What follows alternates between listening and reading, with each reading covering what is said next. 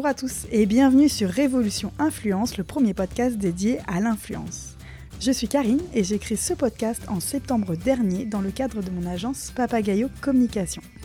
Comme vous le savez, chaque semaine, je vais à la rencontre d'un acteur de l'influence. Il peut s'agir d'un blogueur, d'un Instagrammeur ou bien tout simplement d'une entreprise qui a placé l'influence au cœur de sa stratégie de communication. Aujourd'hui, j'accueille euh, Eva Cola, Eva qui a été la première euh, dauphine euh, Miss France 2018 et qui a représenté nos couleurs au concours de Miss Univers.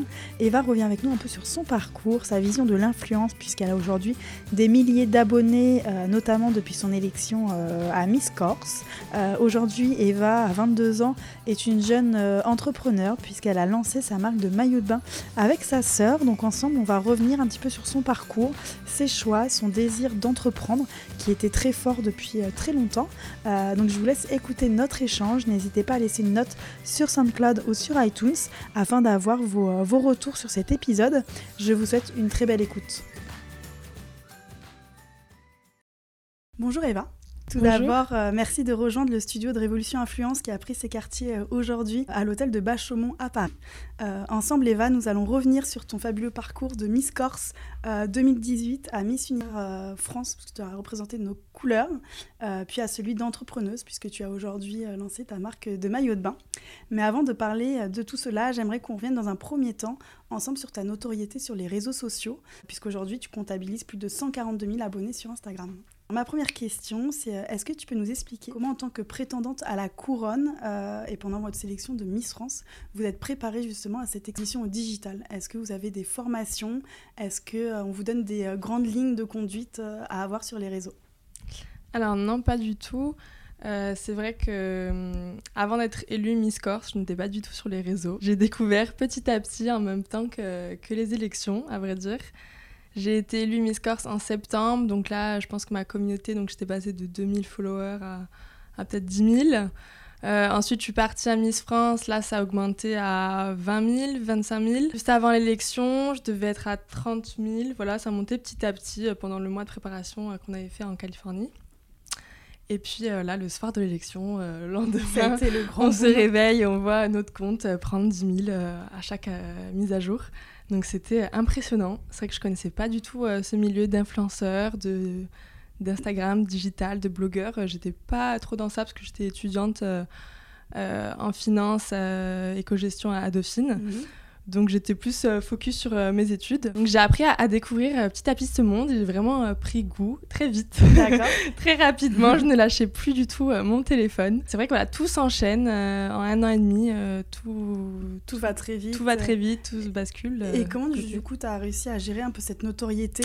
Euh, digital euh, Est-ce qu'au départ, tu étais pas un petit peu perdu ben, Oui, oui, au départ, euh, c'est vrai qu'on est un peu perdu et puis on apprend petit à petit, autodidacte, on regarde comment font les autres. Quand on aime ça et qu'on a envie de faire découvrir notre quotidien et partager notre expérience qui est incroyable à notre communauté et nos amis, notre famille, donc bon, ça devient naturel. naturel. ouais, c'est vrai que c'est naturel et puis on apprend petit à petit. Euh. Et puis ta communauté est bienveillante, enfin. Oui, c'était toujours des. Euh. Ouais, vraiment, c'était toujours euh, des messages très gentils où ils nous témoignaient tout leur soutien. Donc c'est vrai que ça donne beaucoup de force. Mhm. Et c'est vrai qu'aussi on s'accroche à ça parce que. ben, durant par exemple Miss France le soir quand parce que la journée on n'avait pas le droit de nos téléphones D'accord. Donc on rentrait dans nos chambres et nous on prenait tous nos téléphones tout donc on se couchait tard on était fatigué le matin mais forcément parce qu'on voulait voir nos messages tout ça euh, et, c'est vrai que ça donne beaucoup, beaucoup de force pour l'élection. Et je pense que c'est aussi ce qui m'a d'autant plus motivée. Euh, quand j'ai été élue Miss Corse, voilà, moi je me contentais euh, d'être élue Miss Corse et puis après on a envie d'aller plus loin, plus loin, plus loin et grâce aussi au, message des gens, ça y joue beaucoup les, les, réseaux. D'accord, donc aussi une force et un, et un soutien dans, dans, ta sélection. Et tu disais dans une interview donnée au Figaro euh, que les organisateurs de, Miss Univers regardaient beaucoup euh, les comptes des, euh, des candidates. Est-ce que pour toi, tu penses que ça a une influence un peu dans le choix du jury? Oui, tout à fait. Je pense qu'il y a réellement une influence à ce niveau-là parce que les réseaux sociaux, c'est omniprésent. C'est très important pour transmettre des messages, parler d'associations, de, véhiculer beaucoup de valeurs. Donc, euh, je pense qu'ils regardent vraiment, ils en apprennent aussi euh, plus sur nous. Oui, réellement, je pense importance. Ils regardaient nos, comptes. Aujourd'hui, est-ce que tu es encore en contact avec les réseaux sociaux, avec d'autres candidates des autres pays? Et oui, forcément, parce que c'est ça qui est génial avec les réseaux sociaux, c'est qu'on qu'on peut ben, rester en contact avec des filles qui sont à des milliers de kilomètres et ça nous permet de voilà, s'envoyer des messages, de, de vraiment euh, voir ce qu'on ce qu'on fait chacune de nos côtés. Et aujourd'hui, euh, toi, Instagram, en fait, ça te permet de, de mettre en avant euh, du coup tes, tes, nouveaux projets. Et est-ce que c'est aussi une continuité pour Miss Corse et, et de Première Dauphine de France? Oui, tout à fait, parce que ça permet de, de développer son image, d'avoir encore plus de visibilité après être passé à la télévision. Euh, donc ça m'a permis aussi de travailler en tant que mannequin, d'être égérie euh, de, de, certaines marques, euh, d'être influenceuse aussi. Donc c'est vrai que ça, ça, a été un vrai tremplin. Et ça m'a donné aussi envie de, de, créer ma marque parce que en fait je me suis dit, bah, on me contacte pour donner de la visibilité à des marques, alors pourquoi pas peut-être si je crée ma marque, ça serait peut-être plus facile aussi. Euh, ça m'a donné aussi du courage. Et je mhm. me suis dit, ben, si les autres ils le font, peut-être moi aussi je, peux, le faire. et, euh, bon, après, là, donc c'est une marque de, de, maillot de bain. Mhm.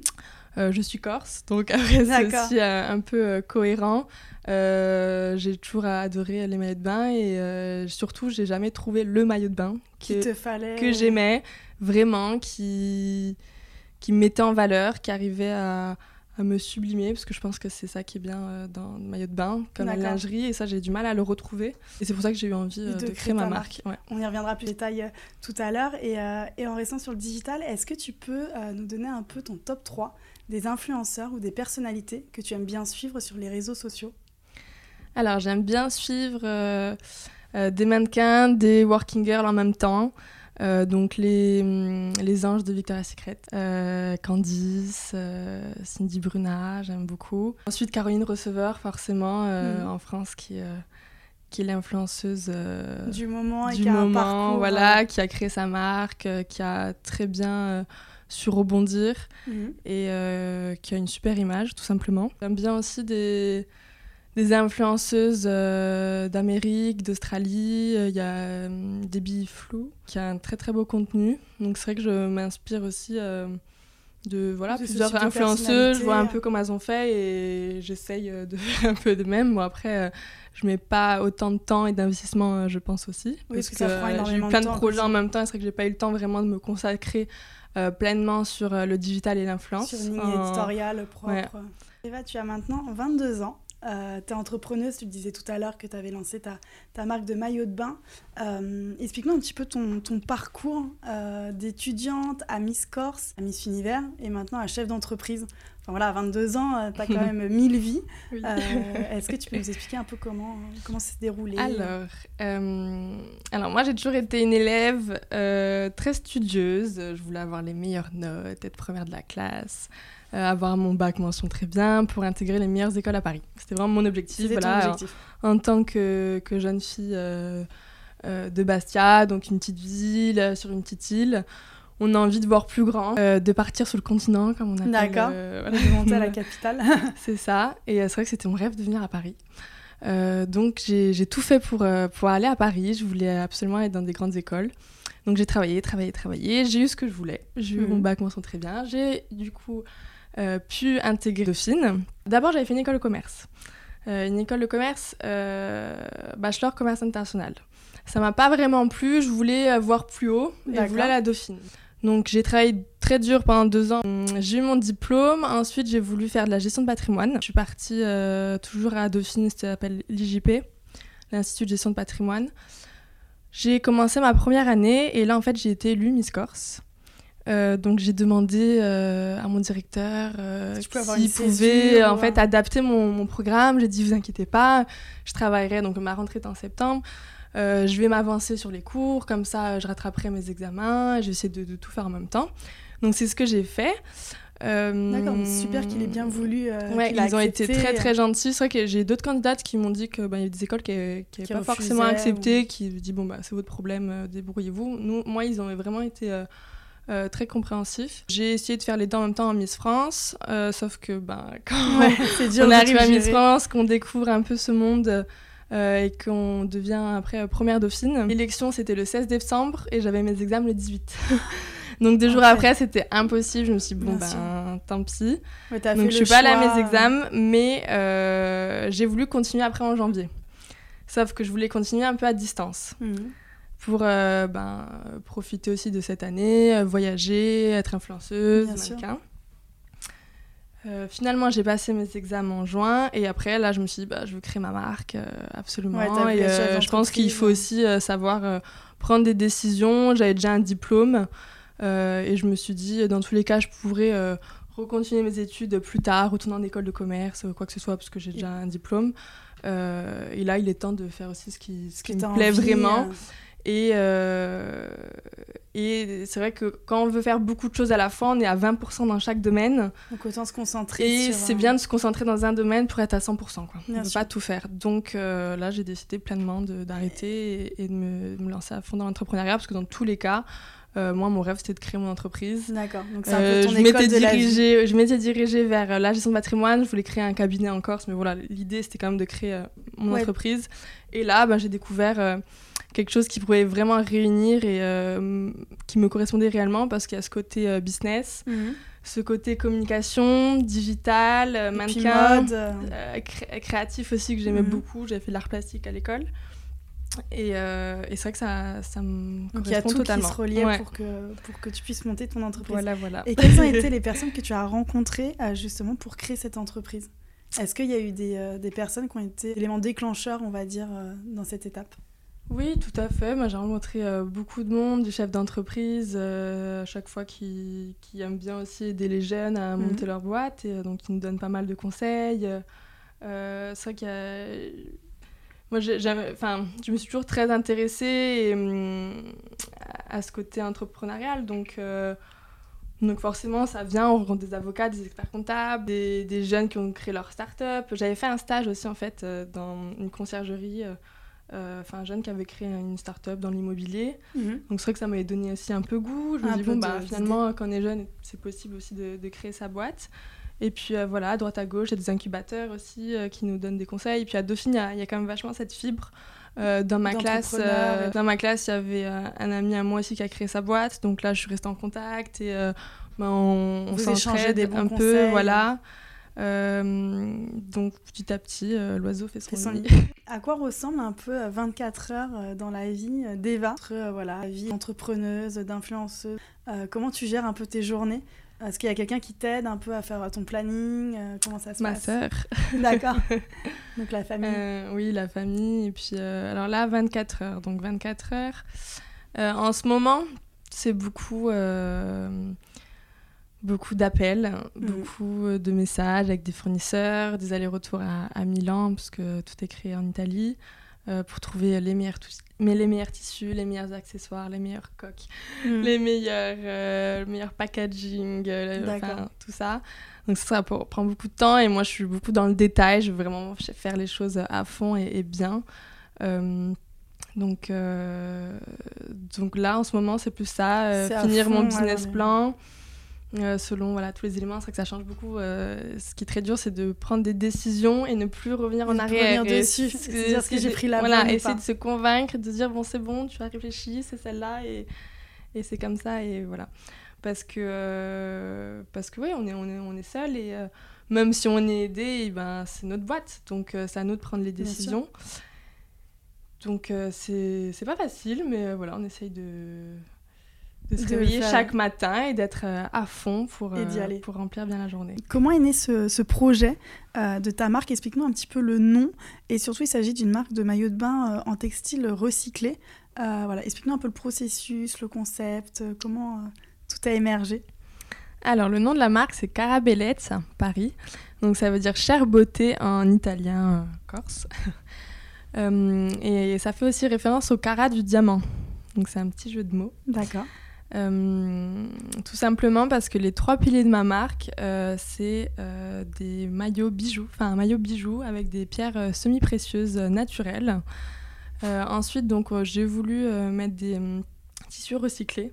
Je me suis dit si j'avais l'opportunité d'utiliser des matériaux qui sont en faveur de la préservation du littoral et la non-pollution des fonds marins, pourquoi pas contribuer, contribuer, voilà tout simplement.